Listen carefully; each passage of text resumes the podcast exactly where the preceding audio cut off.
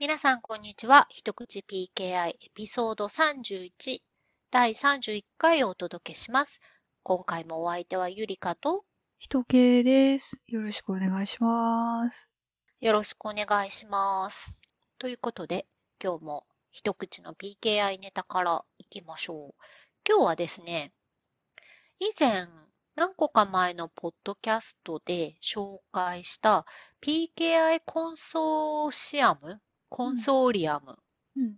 という団体が新しく立ち上がったというか、えーリネームしたというか、名前を変えたというか、新しく組み直したというか、えっと、CA、認証のあの証明局が主に集まった、えー団体である、えー PKI コンソーリウムうんという団体があるという話をしたと思うんですけど、そこの団体がですね、一つ、えー新たな活動を始めたようなので紹介します。それがですね、えー信頼する証明機関 CA のリストを、例えば WebPKI とかだったら、ブラウザーとかがこの CA は信頼できますよという形で持っていて、そこの CA から発行される証明書であれば、まあ信頼しますという形でなっている。CA の信頼リストというものがあると思うんですけれども、これって、まあ各ブラウザーベンダーとか OS ベンダーによって違ったり、まあ WebPKI だけじゃなくて、まあ TLS サーバー証明書だけじゃなくて、まあいろんなところで、えー例えばアプリケーションを使うときにこの CA だったら信頼しますよというふうに持ってたりという形でいろんなこの信頼される証明機関のリスト、トラストの CA リストというものがいろんなものが世の中にはあるんですけれども、その信頼できる CA のリストをリスト化しようという試みだそうです。これによって何が嬉しくなるのでしょうか？それがですね、まあ、ブログの方で、まあ、こういうの始めますということで、えー説明されているんですが、えっ、と、ゴールとしては、まあ、まず、えっ、と、私たちもよく取り上げられる、まあ、インターネットを見ていて、パブリックなスペースの、えーウェブサイトの証明書を認証する WebPKI の中の、えー CA のトラストリストであれば、えー CA ブラウザフォーラムとかがこうまとめていたりとか、データベース化されている感じで、えーまあ、目につくというか、把握しやすい形で出ているんですけれども、それ以外のものって、中、どこにどういうリストが、どういう CA がリストされている感じでされているのかっていうのは、こうまとまった資料がないと。うん。例えばコードサイン、コードサインもまあ CA ブラウザフォーラムで一部入ってますけど、まあ特定の IoT デバイスではこれらの CA を信頼しますっていうのは WebPKI でブラウザが Chrome とかが使っているものとは全然違うリストがあるんですけれども、そういうのって全然何がどこにあるのかわからないので、まあどこにどういう CA の信頼リストというものがあって、どういう CA が入っているのかっていうのをまとめておきたい。っていうのがまず一つあるようです。これは、なるほどと思ったのは、確かに世の中に、この CA たちなら信用しますよっていうリストって世の中にまあ、たくさんたくさんあるわけですけれども、実装に応じて。この PK コンソーシアムが、えっと、CA の集まりだっていうことを考えると、CA の立場からすると、まあ、いろんなところで使ってもらったり、自分たちが信頼されるためには、こういう CA のリストに入っていかないとけないわけですけれども、まあそれが世の中どこにどれぐらいあるのか、どういう CA がどこに参加してるのかっていうのを、まあ、CA としては把握しておきたいっていうのはあるのかなと。うんうん信頼される CA としてね、やっぱりリリストされていかないとうんビジネスの場としても増えていったりもするでしょうし、今後。まあ、それもあって、まあ、一つの理由としては、えーそういうことがあると。そういうトラストリスト。まあ、信頼される CA のリストを、まあ、トラストリストというふうに言うんですけれども、そのトラストリストが世の中にはどういうものがあるのか、まずまとまった資料があるので把握しておきたいというのが第一目的としてあるようです。うんで、もう一つの理由が、その各トラストリストは、お互いには、こう、総合運用ができてないと。うんうん独自でトラストリストを作って、自分のトラストリストは、えー信頼できる CA のリストとして使うけど、他の人が作っているトラストリストも、えっ、と、いいですよみたいな形ではしないわけですよね。うん例えば WebPKI の世界でも、えー Firefox を使っているときは Firefox が持っているトラストリストを参照するけれども、例えば、えー Firefox が使われている Windows が持っているトラストリストは Firefox からはまあ参照しない。基本的には。うん。Windows も持ってるから、Windows のトラストリストでもいいよとはならなくて、Firefox が持っているトラストリストだけを信じるっていう、基本的にはそうなりますよね。うんだし、まあ Windows のプラットフォームも Windows に組み込まれているものを参照して、えっ、と、Apple とか、えー Chrome とか Google とかが作っているトラストリストは基本的には参照しない。Windows の中に組み込まれているものを参照する。で、各トラストリストは、まあ、ウェブサイトを見るっていうのにおいても、そのトラストリストに書かれている、えーリストされている CA は、全部違うわけですよね。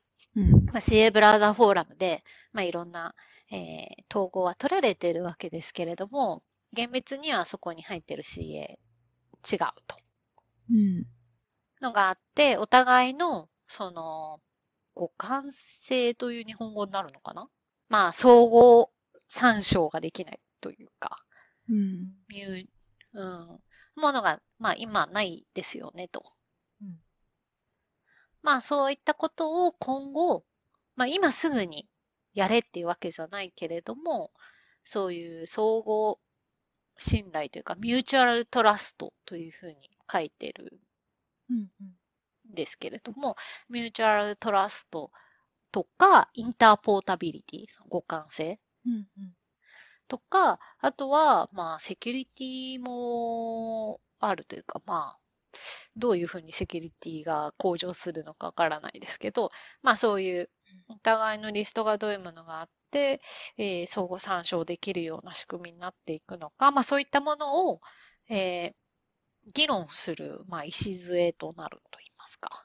うんお互いにノーレッジをシェアして、うんうんこういうトラストリストのリストをもとに今後なんか議論が発展することを願っているようなことがゴールの一つであるというふうに書かれておりました。うん今まで、その、トラストリストを作って運用してきた組織って、その主体自体が何らかのプロダクトを持ってるような立場でやってきたものばっかりですもんね。Firefox とか。そうですね。うんうん。Windows とか、うん Apple とか。うんうんうんまあそういうそのプロダクトオーナーであるという立場から離れてトラストリストを作っていこうとすることで、そのより、なんていうんですかね、中立というか、うなんトラストリスト自体を作るわけではないんですけれども、世の中でこういうふうに作られているトラストリストのリストを作る。トラストリストのリストか。リストオブトラストリストか。うんそうそうそうそうそうそう。ら彼ら自体が、これが信頼できる CA ですよっていうリスト、トラストリストを作るわけではないんですけれども、世の中に存在しているトラストリストは、うん。例えば Windows ではこれがトラストリストです。うん。Apple を使うときはこれがトラストリストですとか、まあその、プロダクトでも、まあ今クラウドとかも出てきたので、クラウドサービスのこれを使うときはこういうトラストリストですとか、あとは IoT デバイスならこういうトラストリストですとか、なんとか API を呼んでこういう実装するときはこういうトラストリストですとか、結構細かくいろいろあると思うんですけど、うん。そういう世の中に存在しているトラストリストを集めてうん。おくと。はい。そうすることで、トラストリストまあ、世の中にどういうトラストリストがあるのかっていうことを把握できるっていうことと、うん。トラストリストをいつもこのトラストリストを一つ使うという感じになってしまって、トラストリスト間の相互信頼というものはまあないんですけれども、うん。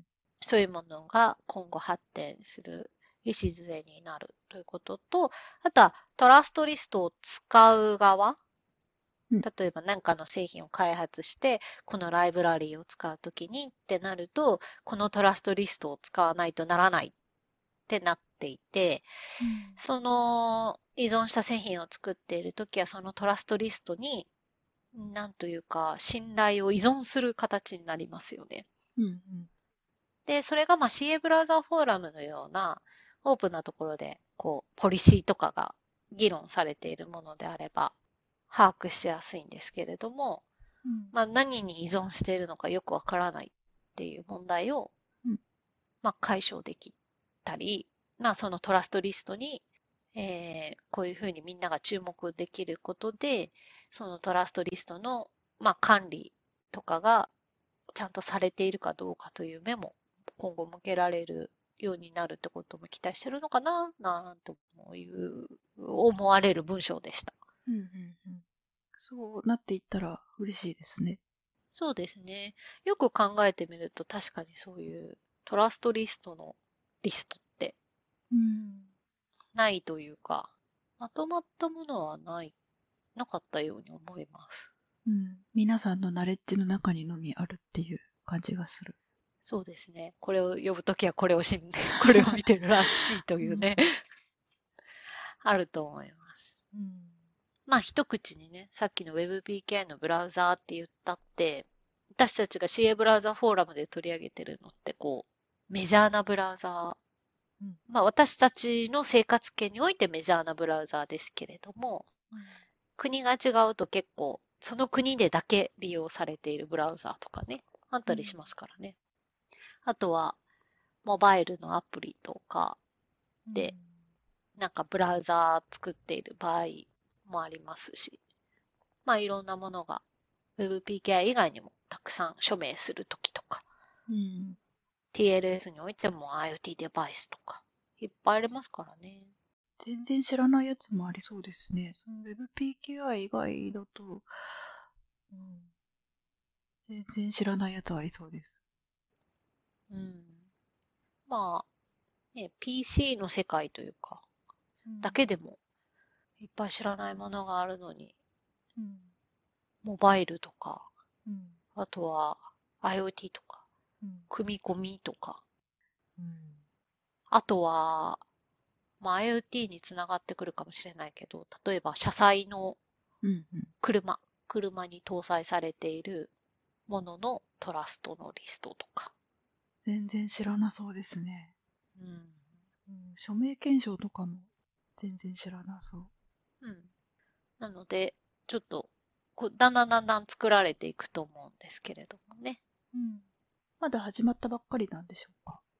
はい。結構始まったばっかりかな。この、こういうの作ってますっていうブログがですね、この、つい先日うん、一週間くらい前にこういうの作ってるから、ぜひみんなも協力してねっていうブログができて、この、で、GitHub に、こう、リストがメンテインされてるんですけど、これ自体は4ヶ月、6ヶ月、半年くらい前からあのやっているようなので、まあ、ある程度、この PKI コンソーリウムの中で作って、それで今、パブリックにごブログとかで広く周知したという流れなのではないでしょうか。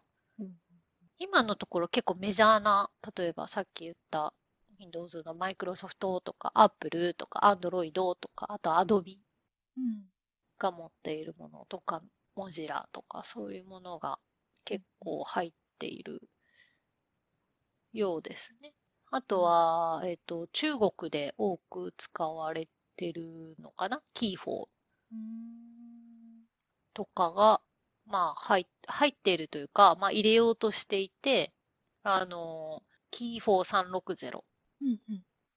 を入れようとして、えっ、と、ぜひ、このトラストリストはどういうものが入っているのか、あの、まあ、あの、一応パブリックのウェブサイトに書いてあるわけですけれども、これを入れるのを、こう、ちょっとヘルプしてくれというようなイシューが上がってたりとか、あと EU のトラストリスト、Gmail のトラストリスト、OpenADR、Java Oracle、あとは Wi-Fi アライアンスとか、えっ、と、イシューという形で、なんか、こういうのを入れようと思っていて、ヘルプ wanted な感じにうんうんうん。なってますね。で、ブログにも書かれていたんですが、えっ、と、CA ブラ、このこう CA コンソ、C、え、違う CA コンソリウムじゃない。PKI コンソリウムのメンバーはもちろん、うんえー主体となっていろいろやっているんですが、えーこのメンバーじゃなくても、みんな広く何か、あの、よかったらコントリビュートしてくれると嬉しいなって書いてありました。うんで、それは、えっと、どんなレベルでも構わないというか、こう、フルにリストに入っているものをこう書き連ねてこういうふうにやるっていうのでなくてもよくて、なんというか、あの、ここにこういうトラストリストあるよ、みたいな、ほうほう。あの、トラストリストをこう彼らに知らせる。彼らがアウェアする。認識するだけでもいいので、えー、一周をこう作って、えーここにこういうのあるから入れた方がいいんじゃないみたいなのでもいいので、と書いてありました。うんもコントリビューションのサイズは問わないので、やってくれると嬉しいというふうに書いてあったので、ちょっと私も何かこう、こういうのあるよっていうのがあれば、うんいいですね。ただ、うん、皆さんが知らないようなトラストリストを自分が知ってるとあんまり思えないな。それはそうです。が、あまあでものなんかあるかもしれないですからね。えっ、まだと、自分がコントリビュートできるものにすると、例えばジャパンスペシフィックな、あ日本、日本で多く使われている Yahoo! ジャパンブラウザーのトラストリストとか、それはもちろん私というくくりでいくと Yahoo! ジャパンさんの方がもう大いに詳しいと思うんですけど、うんうん。あの、日本で使われているジャパンガバメントのやつとか、うんうん。JPKI とか、ああいうので使われてるようなトラストリストとか、なんかあるかもしれないですね。うん、そういう、ただ、あの、彼らにとって役に立つのかどうかは、まあ、さておき、トラストリストのリストを、こう、カバレッジを広くするという意味でいけば、あの、国の、その、リージョナルなうん。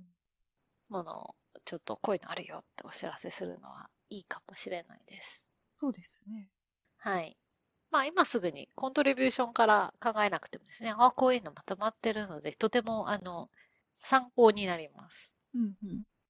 増えていく様子楽しみですそうですね。私も実はあの WebPKI で使われる、えー CA ブラウザフォーラムのそのブラウザ周りで使われるやつをちょっとどういうトラストリストがあって、どういうふうに使われてるのかっていうのを整理しようと思ってたんですよね。ね。うんうん。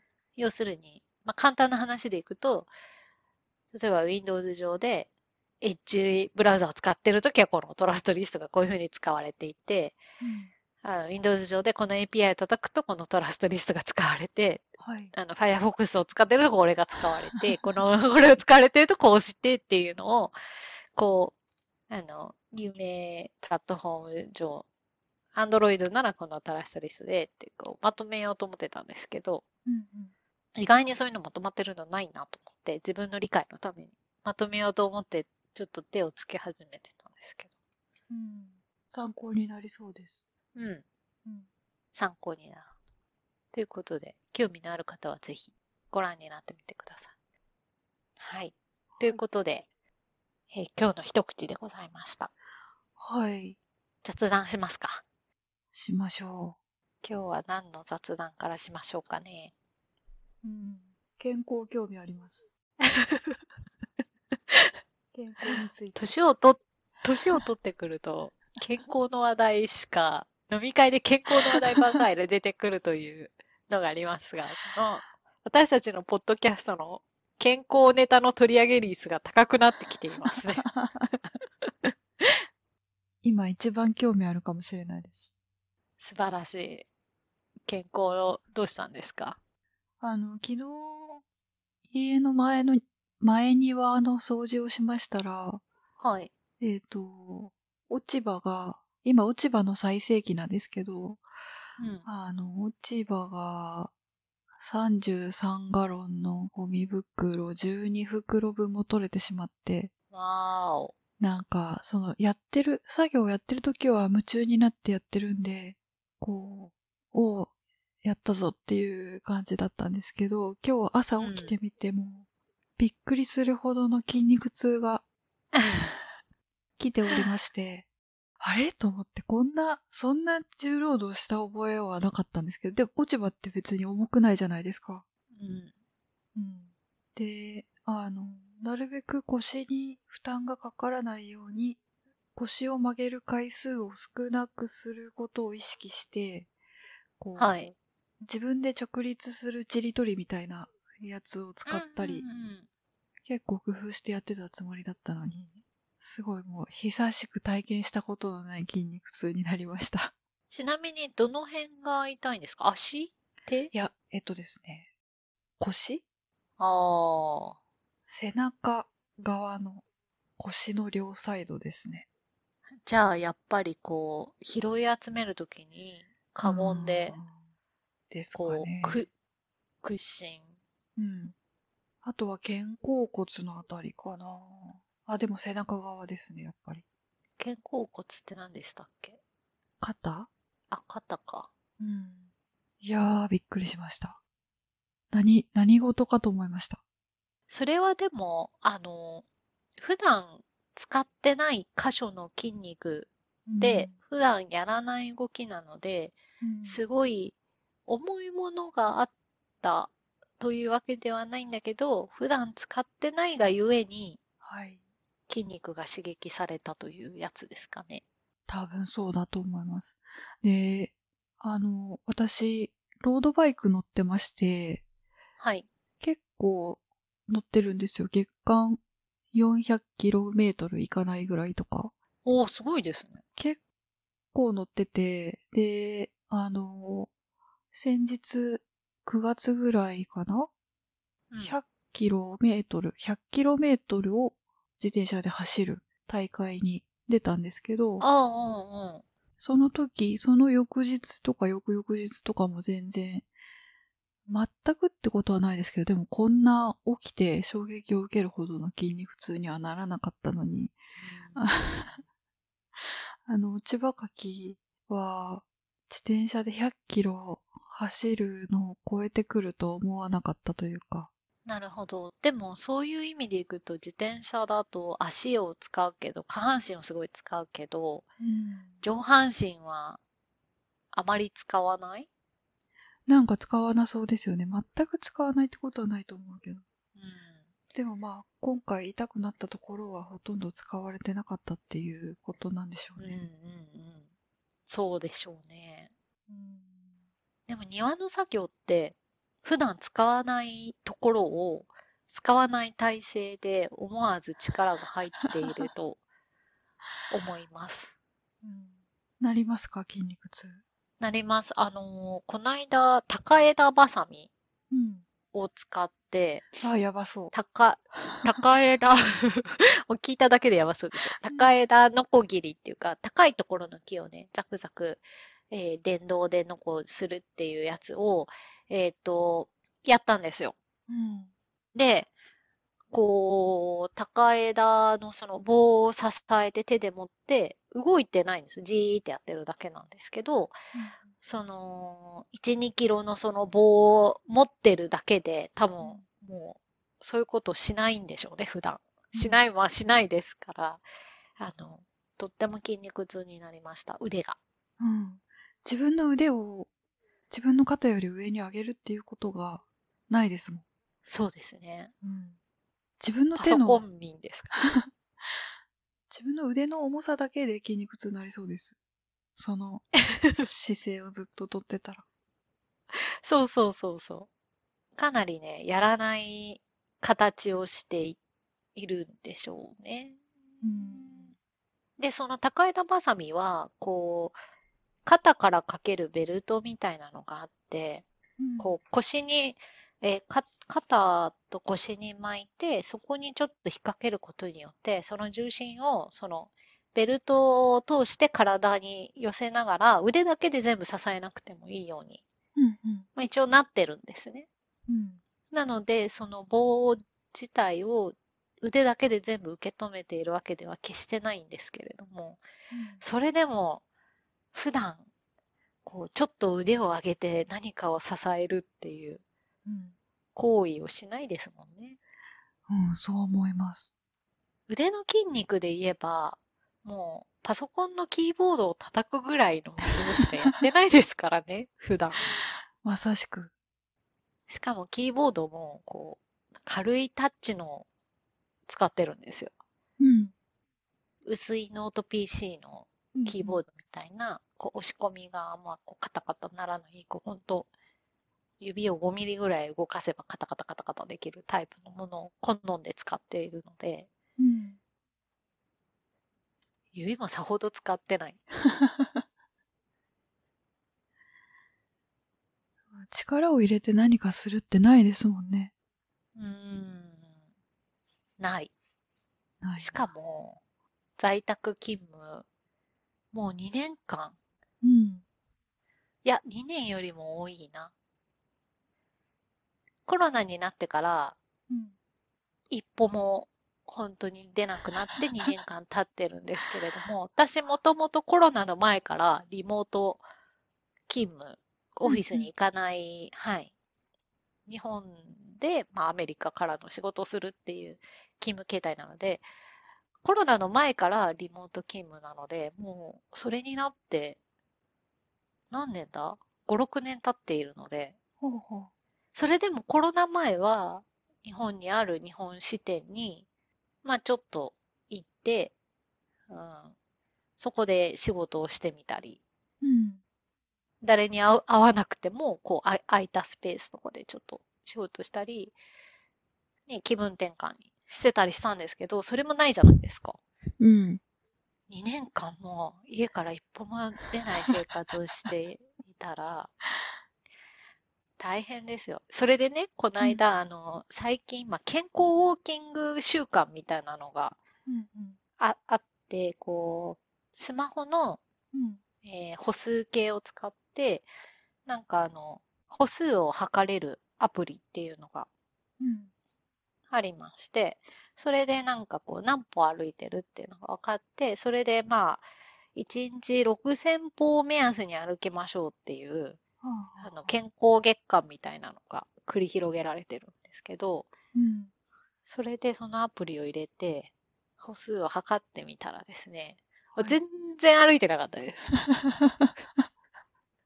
それでもね、1日6000歩が目安で、まあ、2、3000歩歩いてんじゃないかなと思ってたんですけど、なんと1日600歩ぐらい。600ですよ、600。どんだけ歩いてないんだって。すごくいいですね。600か。あ、あ、私も今見てみたら、600歩の日ありますね。あるでしょ。600ステップスの日あるなぁあの、私、あの、フィットビットの活動量計を手首につけてるので、だいぶ正確じゃないですか、うんそれだと。それの歩数を見てるから、スマホ持ち歩いてなかった的な言い訳が通用せず、本当に600歩なんだな。えー、何にもしなかったんですね、この日は。ね、ね。大変なことですよ。うん。ね、これはまずいと思って、まあ、健康月間うん、で、そろそろ健康診断もあるので、うんうん、ちょっと、ちょっと動こうと思いまして、はい。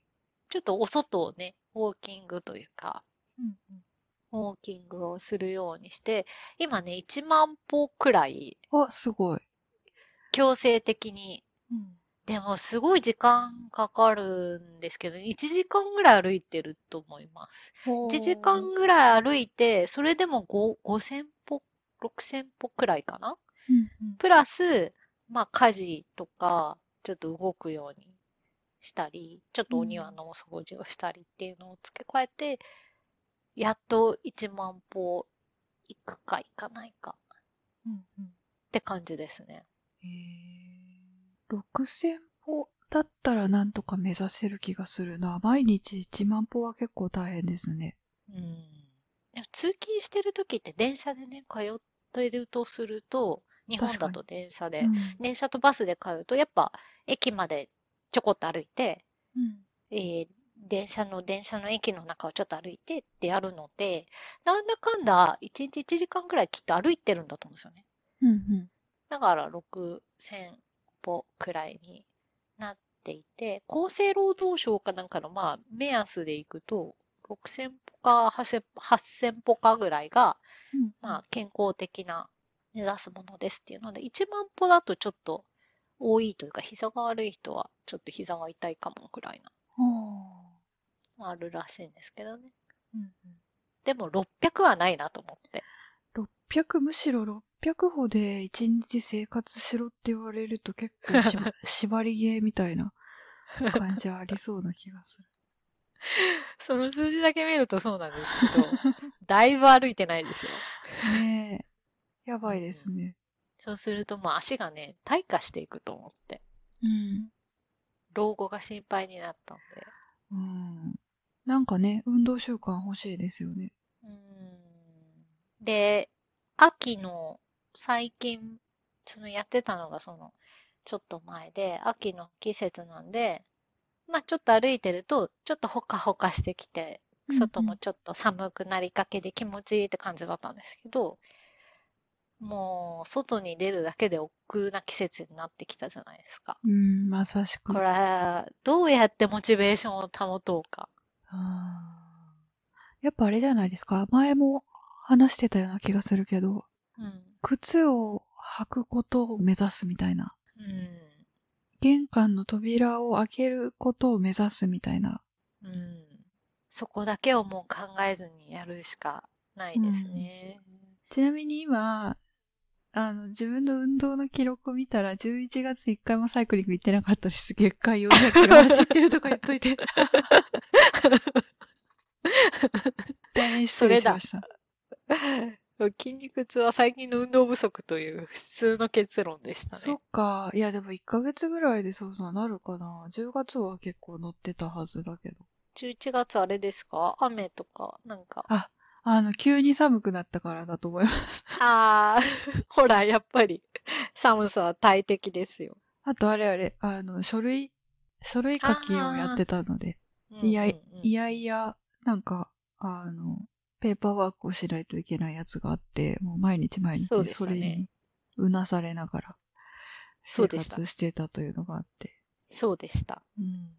なので、こう、今健康月間なので、あ、こう11月ですうかん、うん、今、11月の、はい、途中ぐらいから健康月間で、そのウォーキングラリーみたいな、歩いて、みんなで、こう、そのスマホのアプリでそういうのが開催されてるわけですよ。みんなで歩いて、何歩歩いたか、みんなでチェックして、うん。一応なんか、えっと、地域のその観光名所みたいなのをこのスマホのアプリ上で巡ってる感じになるわけですよ。歩くと何々まで着きましたとか、うんうん。次はね何々目指しましょうみたいな感じになるので、一応こう、毎日何歩達成達成みたいななるので、うんうんでもこれをずーっとモチベーションするには自分としては難しい。あの、運動が嫌いで運動しない、かつ人生において今まで運動してこなかった人間がうん健康的なその運動習慣を、初めはやっぱね、面白くて、あ、今日何歩歩いたとかってあるんですけど、どうやって続けようかな。確かにね。それで、ポケモン GO を今更入れてみたんですよ。おー、はいはい。どうですか？楽しいんですけど、歩きながらできないはいはい。というか、歩くんですけれども、うん。立ち止まってなんかポケモンゲットして、うん。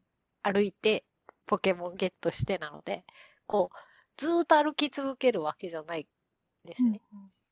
でも、結果的にはそうやってやりながら一日歩いてると、いろいろ楽しいって感じになると思うんですけど、うん。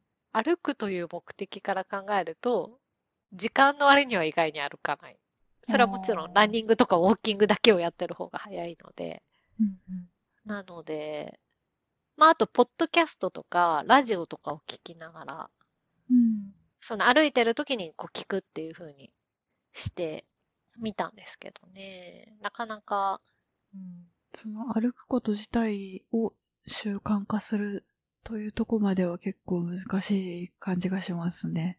なんか、もうこれから、日本はね、特にうん12月は、まあ、センクスギビングがあって、ターキーを食べるっていううん。アメリカのものもありますけど、秋は美味しいものがあって、そこから12月クリスマスっぽいものがあって、冬限定のチョコとかデザートとかアイスとかが出てきて、そこから怒涛の年末に突入するわけじゃないですか。うん。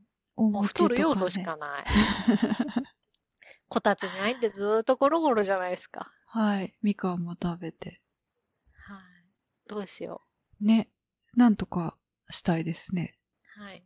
なんとかなんかうん。自分にインセンティブになるような。今そのね、あの、ウォーキングラリーがあるっていうのと、そろそろ健康チェックがあるっていうのをうん。糧になんとか玄関の扉を開けることができているんですが、あ健康診断が終わったらどうなる？あ。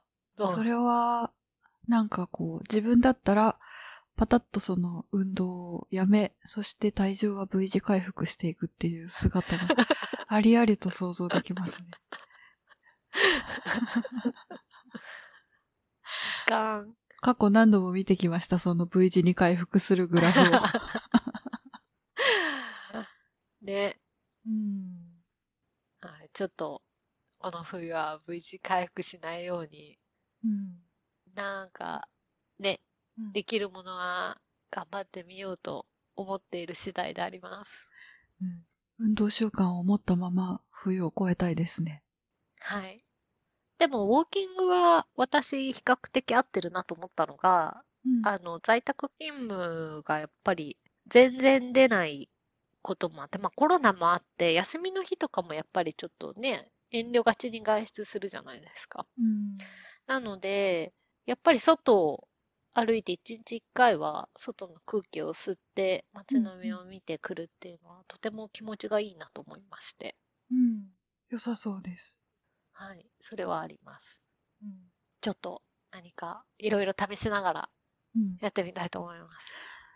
結局のところね、本当にどうすれば続くのかっていう感じですもんね。うーん、まあ、一生の問題ですからね。うん。私もちょっと明日から早速自転車再開したいと思います。はい。なんか運動習慣が身についている方は、うん例えばマラソンをこう定期的にやってるらっしゃる方とかは、運動しない日があると、こう、気持ち悪くなってくるって、こう、ムズムズしてなくるんかっ、ていう。あれですよね、有酸素運動をたしなまれる方の有酸素運動ぶりって、もう想像を絶するというか、うん。自転車乗ってる人のなんか、あの、フレンドになれるアプリあるんですけど、それとか見てるとなんか、600キロとか週末の旅に走ってる人とかいるんですよね。自転車ですごい。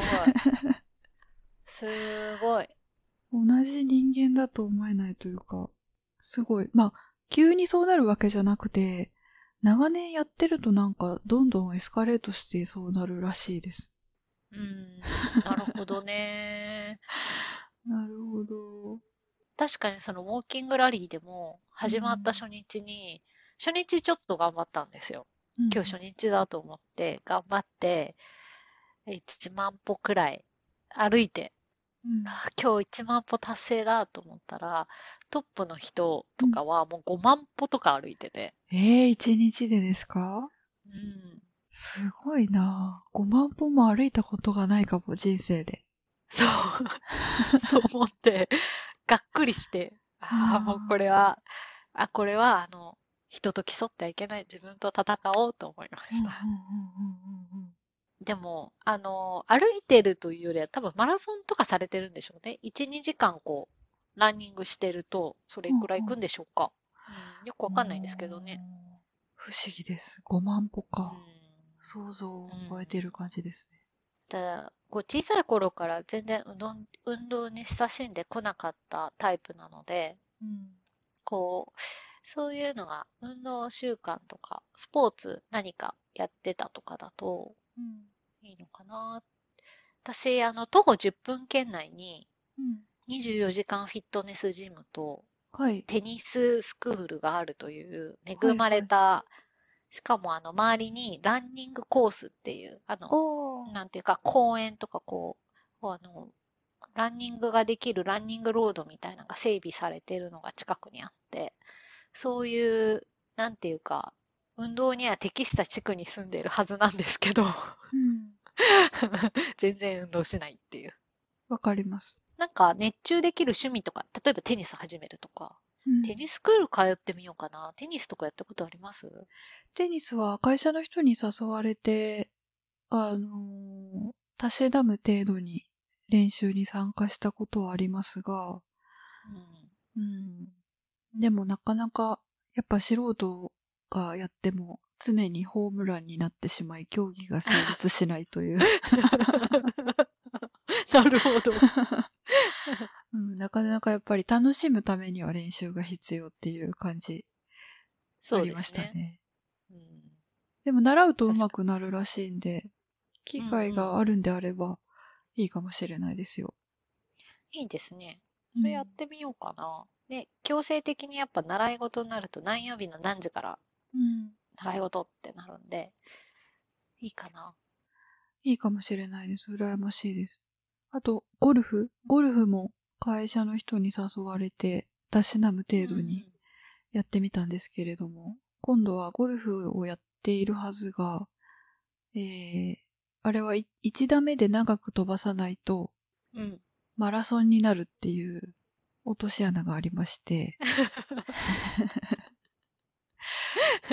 で、あと、下手であれば下手であるほど、上手い人だったら、すごく上手かったら90回とかしか叩かないのに、うん。へ、下手だと160回とか叩くんですよ。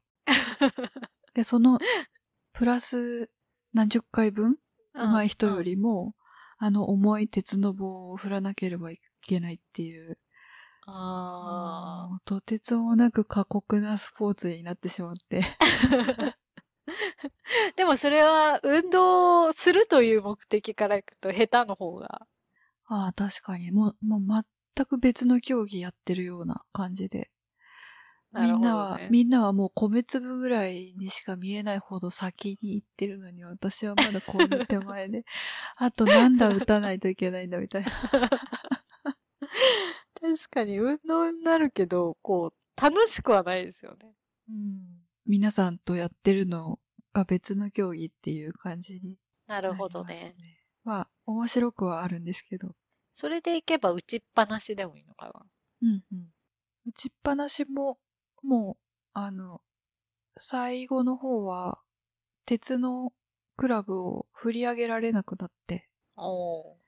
軽いドライバーばっかり打ってるみたいな なるほどね。感じになりがちですね。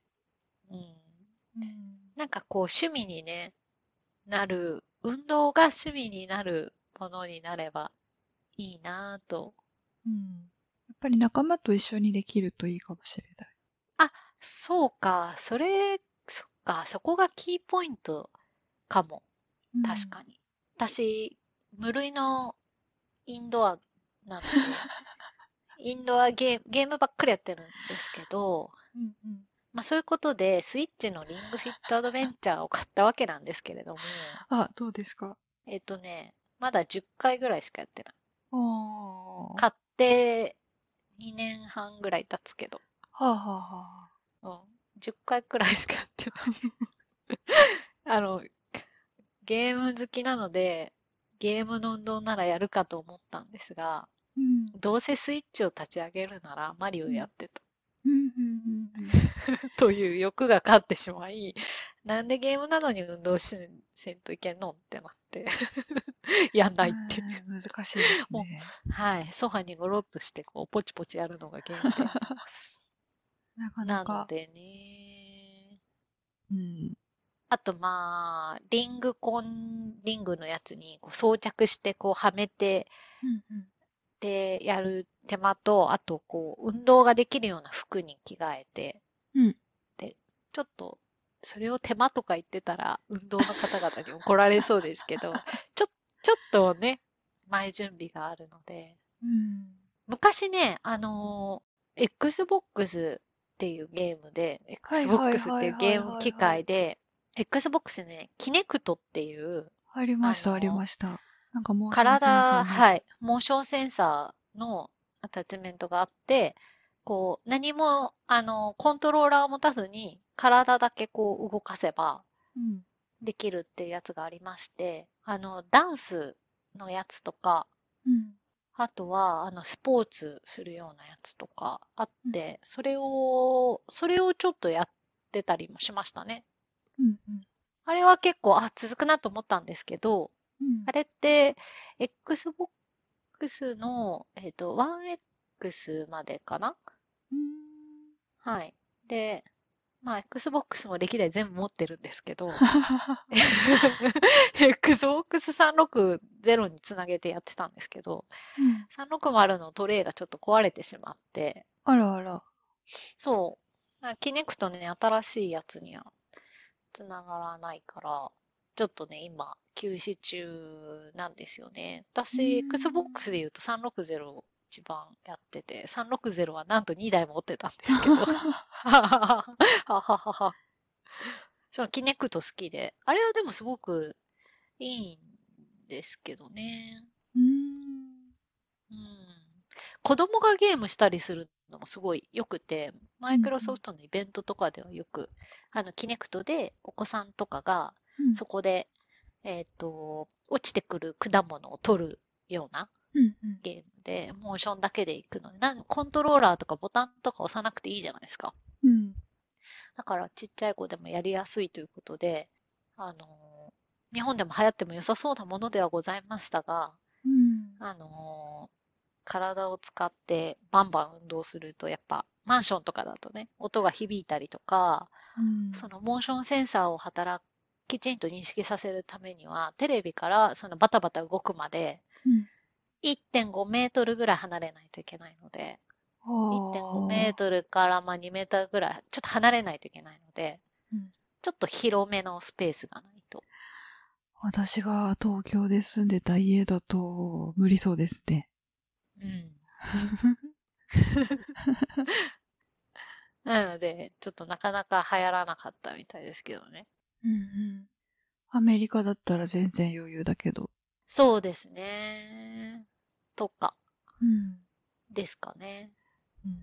うん。うん。我が家はあれです。リビングにも Xbox ありますが、うん。ゲームの部屋という部屋がありますので。ゲ ーいいですね。ムの、はい、テレビとソファーだけがあるゲームのお部屋がありますので。うん。そこでやってるんですけど、あれはでもすごくね、よくて、今なら中古とかすごい安いんで、へえ。うん、いいと思います。あの、小さいお子さんがいらっしゃって、こう、コントローラー持ってなんかやるっていうのが難しいと。なので、コロナ禍ちょっと、あの、うんそそういうね、あの、お家の中でいろいろできるようにということで、うんうん。スイッチとかも、スイッチで、えっと、マリオパーティーとか、その、ちょっとコントローラー振るぐらいの、うん振ればなんとかなるっていうので、お子さんを遊ばせているっていうところも多かったみたいですけどね。あと、Xbox をこう、引っ張り出してきてるって方もちらちら見ましたけど、うんうんうんうん。全然多くはないですけどね。スイッチでやってる方は多かったですけど。うん。まあ、ただ、私においては、ゲームと、大好きなゲームと大嫌いな運動を混ぜるというのはあまり効果をもたらさない。で、なんか、いい案があればな、そうですね。試行錯誤してみたいと思います。うん。今後もいろいろと試してみたいというか、私は結構あれかもしれないです。その乗り物が好きだという気持ちを利用して自転車に乗るというソリューションが今のところ一番良さそうですね。なるほど。うん、私も自転車とか乗り物は好きですね。うまくはないですけど。あ、じゃあロードバイクもしかしたらいいんじゃないですか？ああ、いいかもしれないです。うん。そのランニングコースを自転車で走っていいんだったら。いいんですよ、これが。あの、あー川沿いというか、そういうほなんていうか、えっと、住宅街の真ん中とかじゃなくて、こう端っこの方にこう公園とかああいう川沿いとかに、こうずーっとサイクリングロードとランニングロードが併設されてるっていうか、こう、道の半分が自転車用で、半分が歩行者用みたいになってる。うん、こう、ランニン。グロードが、はい、ありまして、自転車の方も確かにいます。だいぶ私、あの、郊外に住んでいるので、自転車いいですよ。ほんとなんか、季節も感じられて。いいですね。うん。乗り物は楽しいし。いいですね。うん。そういうところでやるならいいかも。うん。